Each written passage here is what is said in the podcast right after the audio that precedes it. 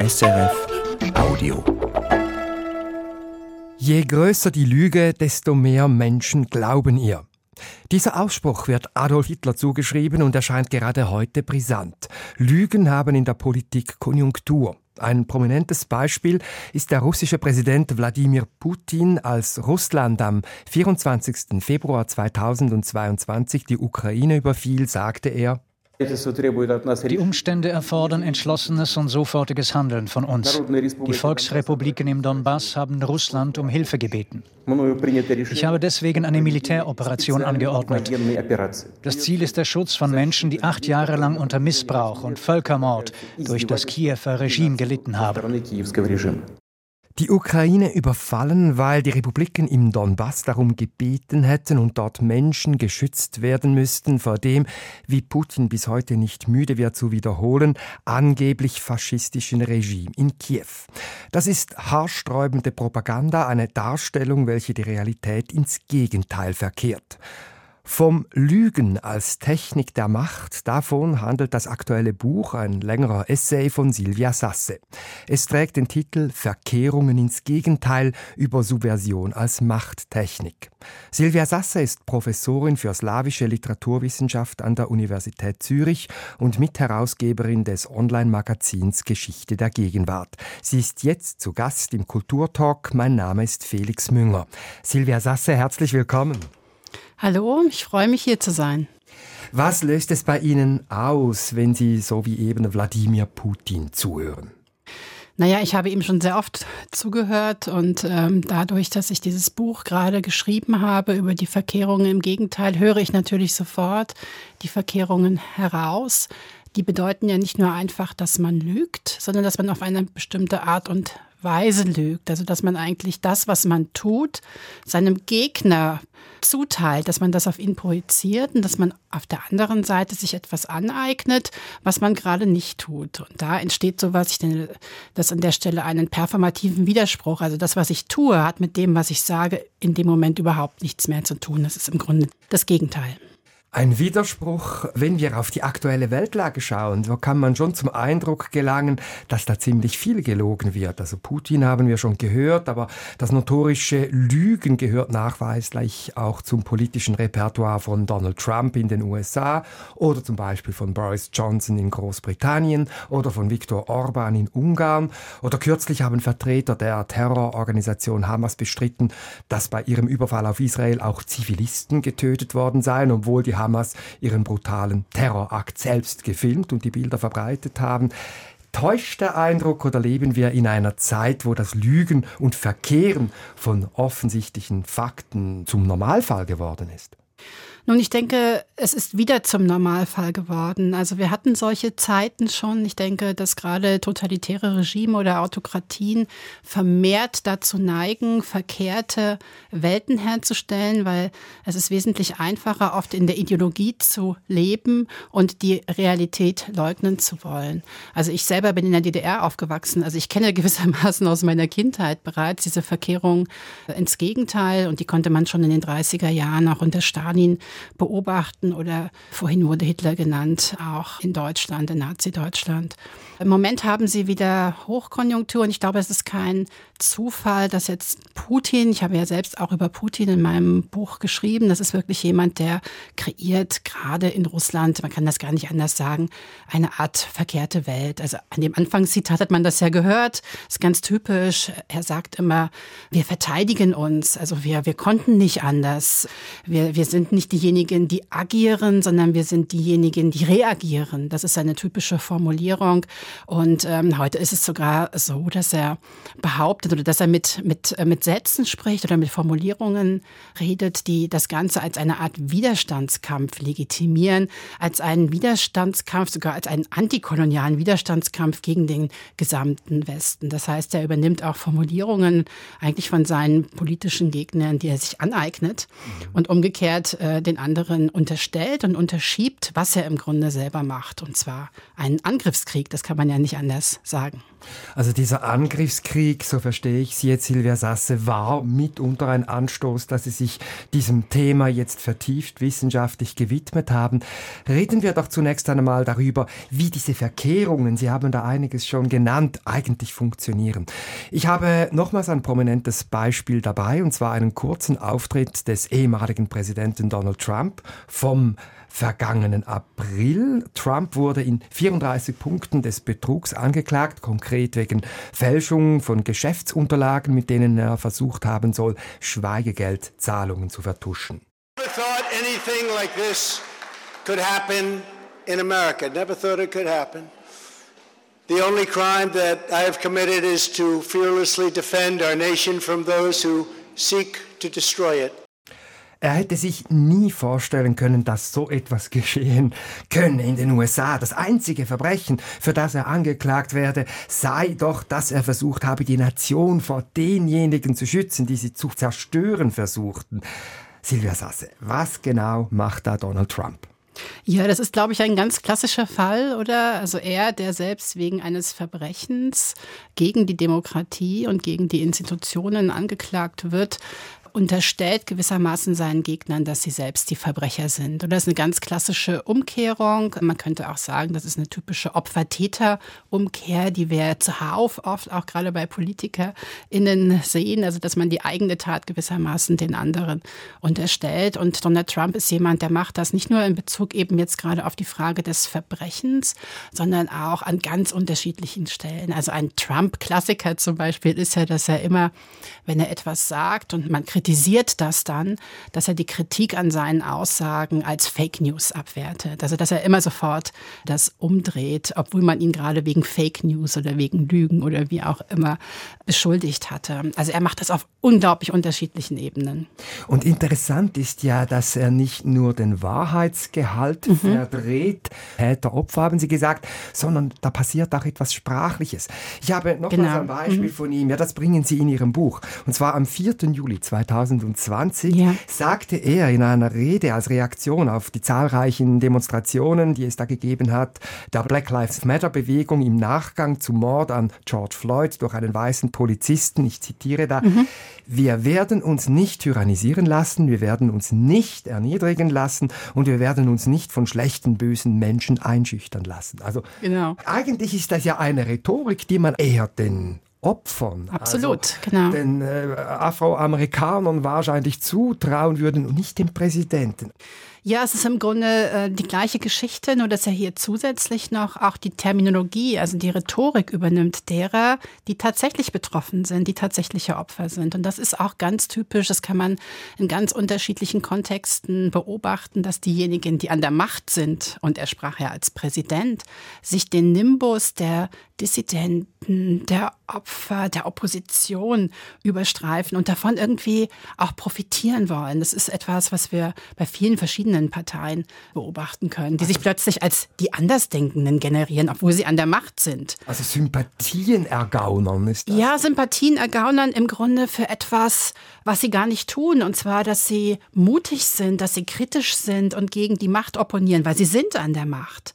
Aber sie streifen sich gewissermaßen diese, diese Qualität über. Und äh, das kann man sehr schön beobachten. Ich habe das in meinem Buch, weil mich dieser Begriff, ich hatte den eben gerade schon kurz erwähnt, die Andersdenkenden mal durchgespielt, weil mir aufgefallen war irgendwann, dass der russische Auslandspropagandasender sich in Westen, also Russia Today, heute RT, man kann ihn in der Schweiz auch noch lesen, sich als der Kanal im Grunde der Stimme der Andersdenkenden vermarktet und Meinungsvielfalt haben möchte auf dem Markt äh, der Medien. Und wenn man sich überlegt, mit welchem Begriff die da arbeiten, diese Verwendung ist so unverschämt, weil der ja im Grunde in den 60er Jahren die tatsächlichen Dissidenten und Dissidentinnen in Osteuropa, insbesondere in der Sowjetunion, gemeint hat, die tatsächlich den Mut hatten, gegen ein totalitäres Regime zu kämpfen. Und jetzt nimmt dieser Staatssender gewissermaßen, der andere Meinungen im Grunde unterdrückt, diesen Begriff und löscht damit auch die Geschichte dieses anderen Begriffes aus in diesem Moment, oder? Und das ist ganz typisch, also dieses sich aneignen von positiven Begriffen, von Begriffen, die vielleicht auch viele teilen würden als positive Begriffe und im Grunde genau das Gegenteil machen. Also ich tue so, als würde ich Meinungsvielfalt zeigen und ich wäre andersdenkend, aber eigentlich unterdrücke ich jede andere Art von Stimme und verbiete das im eigenen Land, also in Russland im Moment, ganz rigoros. Also diese Verkehrungen, da haben wir jetzt schon drüber gesprochen, die haben verschiedene Faktoren. Da geht es darum, dass man Opfer-Täter-Schema austauscht. Mhm. Da geht es darum, dass man Begriffe usurpiert. Genau. Da geht es darum, dass man auch die Sprache der Gegner übernimmt. Eben, man lässt sich nicht tyrannisieren. Ja, genau. Und Sie haben ganz am Anfang, Silvia Sasso, noch mhm. etwas Interessantes gesagt. Sie haben aus der Psychoanalyse einen Begriff gebracht, die Projektion. Also inwiefern ist eine Verkehrung auch eine Projektion? Also wenn Putin sagt, also ein faschistisch agierendes Regime, das russische, das überfällt eine Demokratie und bezichtigt dann diese Demokratie eben dieses Faschismus. Da haben wir eigentlich mit Sigmund Freud gesprochen, eine genau. Projektion. Absolut. Also Verkehrungen ins Gegenteil sind immer auch Projektionen. Also ein Teil der Verkehrung ist die Projektion. Das, was ich gerade tue, projiziere ich auf meinen Gegner. Eine typische Hassprojektion könnte man sagen, von der Freud zum Beispiel auch gesprochen hat. Also ich erlaube mir, den anderen zu hassen, aber ich muss ihm vorher erstmal unterstellen, dass er mich hasst. Nur dann kann ich zurückhassen. Und das ist das, was Putin auch gerade macht. Er erzählt der russischen Bevölkerung, in den Medien kann man das sehen, von morgens bis abends, dass der Westen Westen uns hasst. Also der Westen hasst angeblich Russland. Und wenn man das die ganze Zeit hört, dann ist damit eben auch eine solche ja, Affektumkehr verbunden. Das ist auch genau die Idee, dass man eben nicht die, ja, die Opfer in der Ukraine im Grunde beklagen soll, sondern dass man zurückhassen soll, dass man den Westen eigentlich hassen soll. Das ist das, was die Medien versuchen zu provozieren. Also es geht auch um eine Kappung aller Empathie. Das Mitgefühl für den Mitmenschen soll verunmöglicht werden. Ja, das kann man sehen und da gibt es sogar Formate, ich würde die sogar Umkehrungsformate nennen im russischen Fernsehen im Moment, also auf dem russischen ersten Kanal. Das ist ein halbstaatlicher Sender, gibt es eine Show, die heißt äh, Anti-Fake Show. Und diese Anti-Fake-Show, die ist an sich schon eine Verkehrung. Also es ist, ist, gar nicht so einfach, das zu erklären. Also die will eigentlich Fakes entlarven. Ein Faktencheck-Format. Aber dieses Faktencheck-Format, das, das checkt keine Fakten, sondern das produziert in dem Moment Desinformation. Und ich habe über eine dieser Sendungen einmal geschrieben, weil mich das wirklich nachdenklich gemacht hat. Ich werde auch immer wieder gefragt, warum gehen die Russen nicht auf die Straße? Warum demonstrieren sie nicht gegen das Regime? Wie sind sie überhaupt eingestellt in Bezug auf diesen Krieg? Und ich finde, diese Sendung hat ganz deutlich gemacht, dass die Medien etwas ganz Bestimmtes versuchen. Und das hat genau mit dem zu tun, was Sie vorhin gesagt haben. Man versucht einen empathielos diesen Krieg zu rezipieren. Ich habe mir damals die Sendung angeschaut, wo es um Butscha ging und also um den Mord an der Bevölkerung in Butscha. Und man versucht, die Leute darauf zu trainieren, diese Bilder, die kursieren, also auch die Fotos, die kursieren. Das kann man ja nicht aufhalten heutzutage, oder? Die, die Bilder sehen alle, die werden auch in Russland gesehen. Aber man versucht, eine ganz bestimmte Rezeption zu erzielen und immer zu gucken, ob da ein Fehler drin ist. Deswegen machen sie da Fact-Check-Formate. Das heißt, man guckt nicht auf das Bild und fragt nicht, wer liegt da, wessen Wohnung ist da zerbombt. Ist, ja, Fokussiert auf den vermeintlichen Fehler. Auf den Fehler. Man fragt, ist das echtes Blut? Äh, hat sich da jemand bewegt? Das heißt, man guckt völlig empathielos, also rein technisch auf mhm. diese Fotos. Und das finde ich also eine Beobachtung, die wirklich beunruhigend ist, weil man auf diese Art und Weise eine Rezeption erzeugt, die im Grunde nicht das Gefühl auf die Opfer, auf die Betroffenen richtet, sondern angeblich auf diejenigen, die diese Fotos produzieren, die Fälschungen sind. Und das ist dann eben die Ukraine und den Westen. Also das Gefühl wird als Hass auf den Westen projiziert und nicht als Mitgefühl auf die Bevölkerung. Also Verkehrungen kann man, glaube ich, zusammenfassend sagen, kaschieren die Realität, drehen sie ins Gegenteil, sind reine Propaganda. Was ist denn eigentlich das Ziel wenn Politiker so schamlos lügen und die Realität verkehren? Naja, es ist zunächst einmal eine Täuschung, weil man mit den eigentlichen Zielen, die man hat, denke ich, keine Mehrheiten gewinnen kann und vielleicht auch keinen Krieg durchziehen kann. Also Putin stellt sich ja nicht hin und sagt, wir möchten mehr Land und wir greifen die Ukraine an. Nein, er versucht gewissermaßen äh, durch diese Verkehrung die russische Bevölkerung hinter sich zu bringen, indem er der russischen Bevölkerung vorgaukelt, die Ukraine sei ein faschistisches Land. Man muss sich das vorstellen.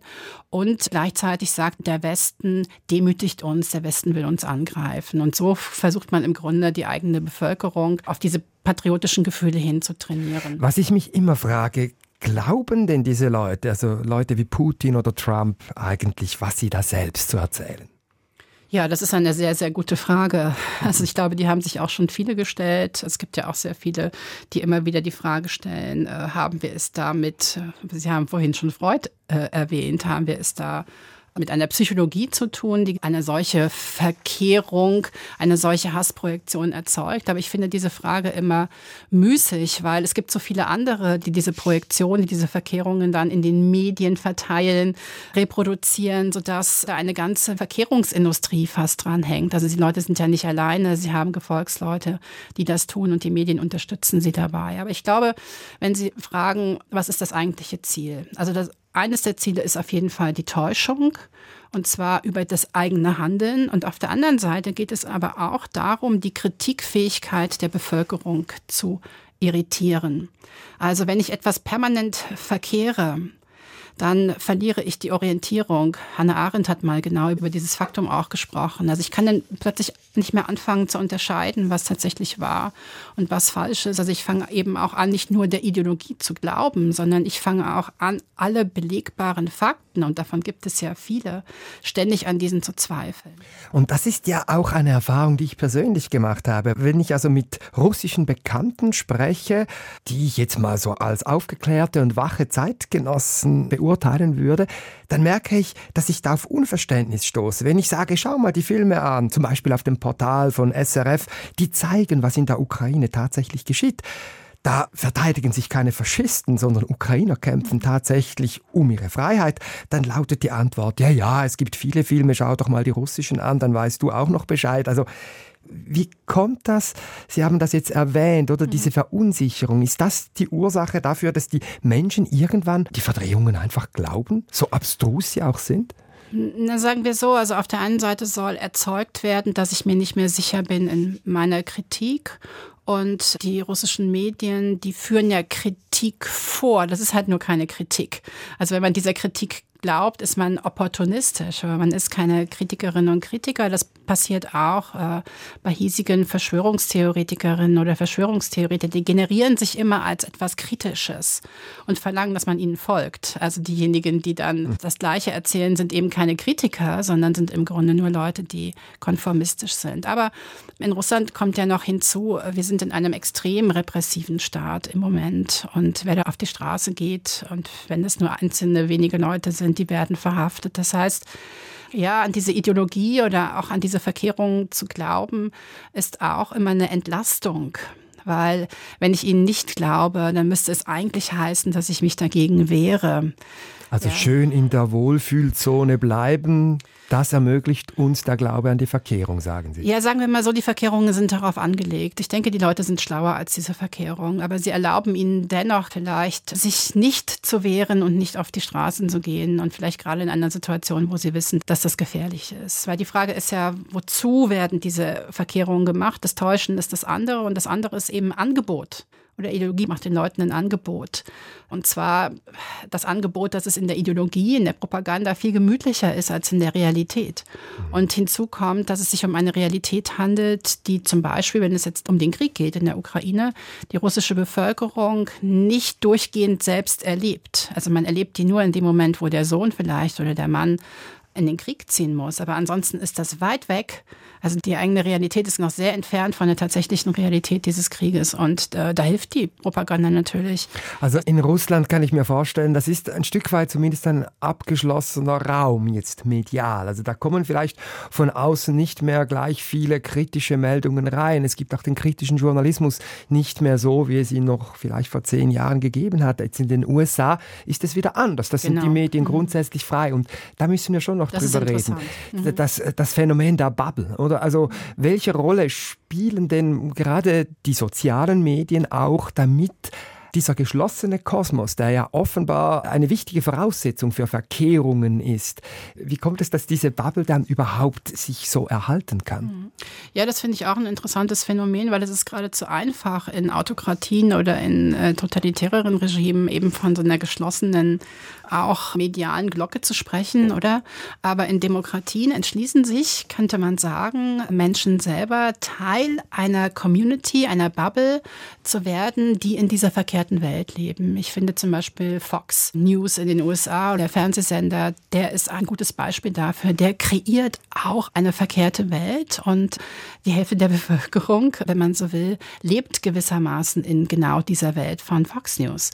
Also innerhalb der Demokratien haben wir inzwischen Felder, in denen sich Leute aus der Realität zum Teil verabschieden, ganz bewusst auch, und diesen Verkehrungen und der Propaganda im Grunde freiwillig glauben. Da muss man natürlich überlegen, warum das so ist. Und das finde ich eine große Aufgabe. Ich selber kann das auch nicht beantworten, aber ich denke, das ist eine große Aufgabe, sich zu überlegen, inwiefern das in Demokratien möglich ist und was man dagegen tun kann im Grunde. Ich meine, es gibt ja auch Medien, seriöse Medien, sage ich jetzt einmal, die schon eine ausgewogene Berichterstattung Absolut. pflegen. Also ich denke da zum Beispiel an die NZZ, die TAR-Media-Titel oder sicher auch SRF.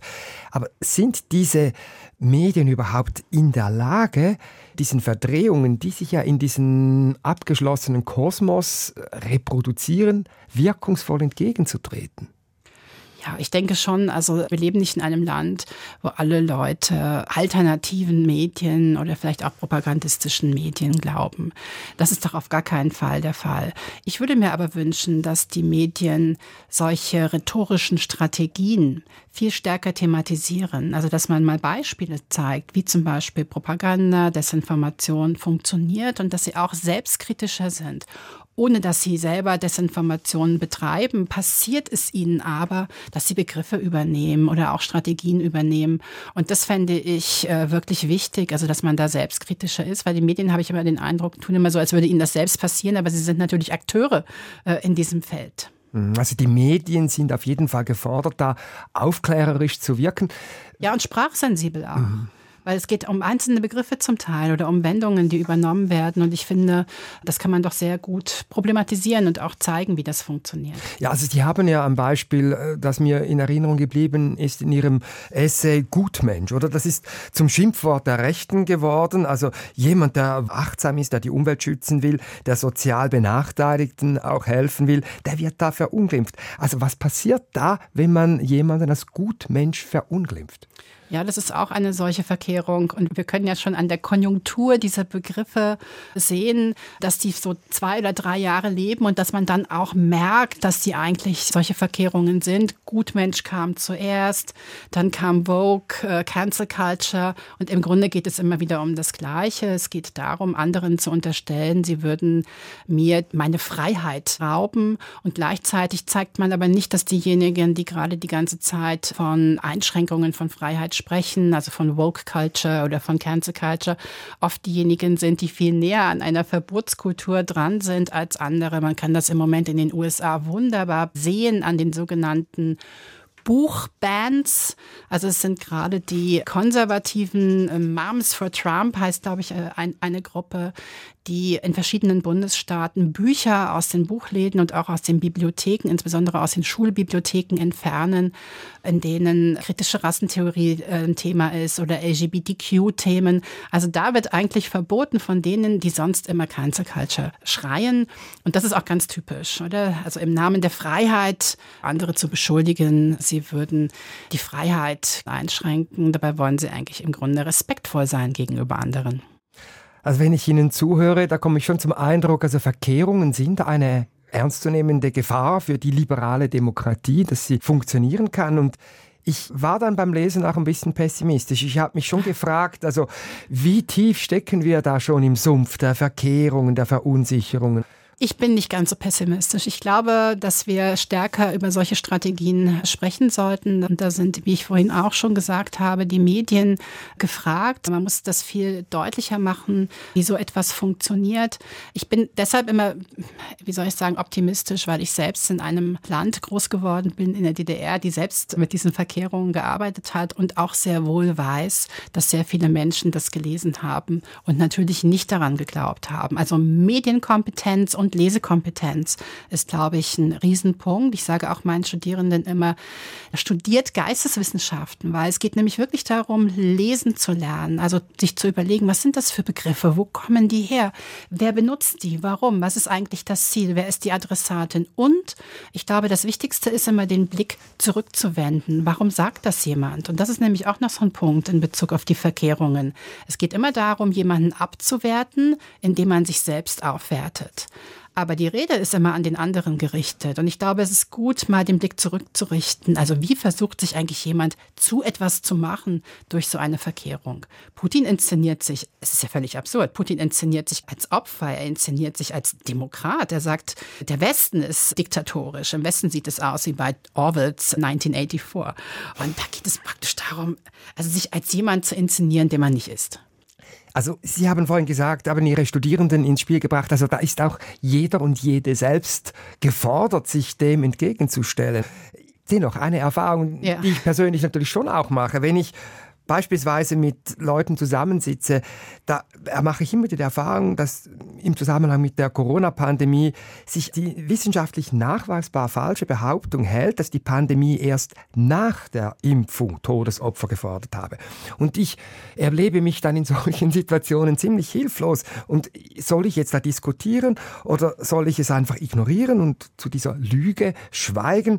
Ganz praktisch, wie soll man sich da verhalten, wenn man Verkehrungen begegnet? Also ich mache es immer so, dass ich sie benenne. Also dass ich gerade meinem Gegenüber erläutere, was da eigentlich gerade passiert. Also was das gerade für eine rhetorische Strategie ist. Also der Fall, den Sie gerade genannt haben, da geht es ja darum, dass man nicht mehr Angst hat vor Leuten, die an Ideologie glauben eigentlich, sondern dass man Angst hat vor jenen, die allen Fakten, die längst bewiesen sind, und das ist ja gerade in Bezug auf die Klimakrise zum Beispiel der Fall, misstrauen.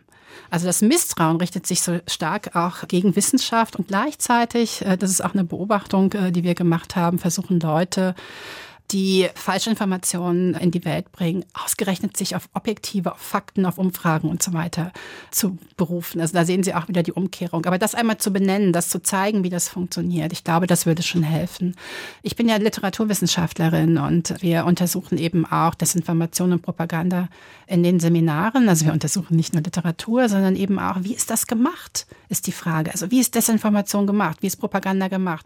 Mit welchen Strategien wird dort gearbeitet? Und ich denke, wenn das bekannter wäre, dann würde das vielleicht schon was helfen.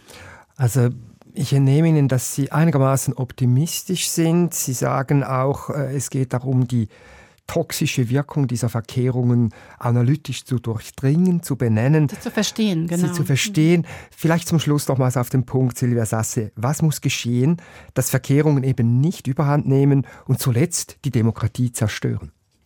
Ja, ich denke, erstens sollten wir uns nicht einreden lassen, dass die Medien, die wir normalerweise konsumieren und zum Beispiel das Medium, in dem ich hier sitze, ein Lügenmedium ist. Also ich denke, da ist mehr Vertrauen in die Medien angesagt. Und zum Zweiten geht es wirklich auch darum, dass man sich selbst schult und selbst informiert, wie Propaganda und Desinformation funktioniert. Das kann jeder selber machen, aber ich glaube auch, es ist wichtig, zum Beispiel in den Schulen Veranstaltungen durchzuführen, um zu sehen, wie das gemacht ist. Also meine Devise ist immer, es ist eine literaturwissenschaftliche. Wie ist das gemacht? Und wenn wir wissen, wie das gemacht ist, dann können wir das auch lesen, dann sehen wir das.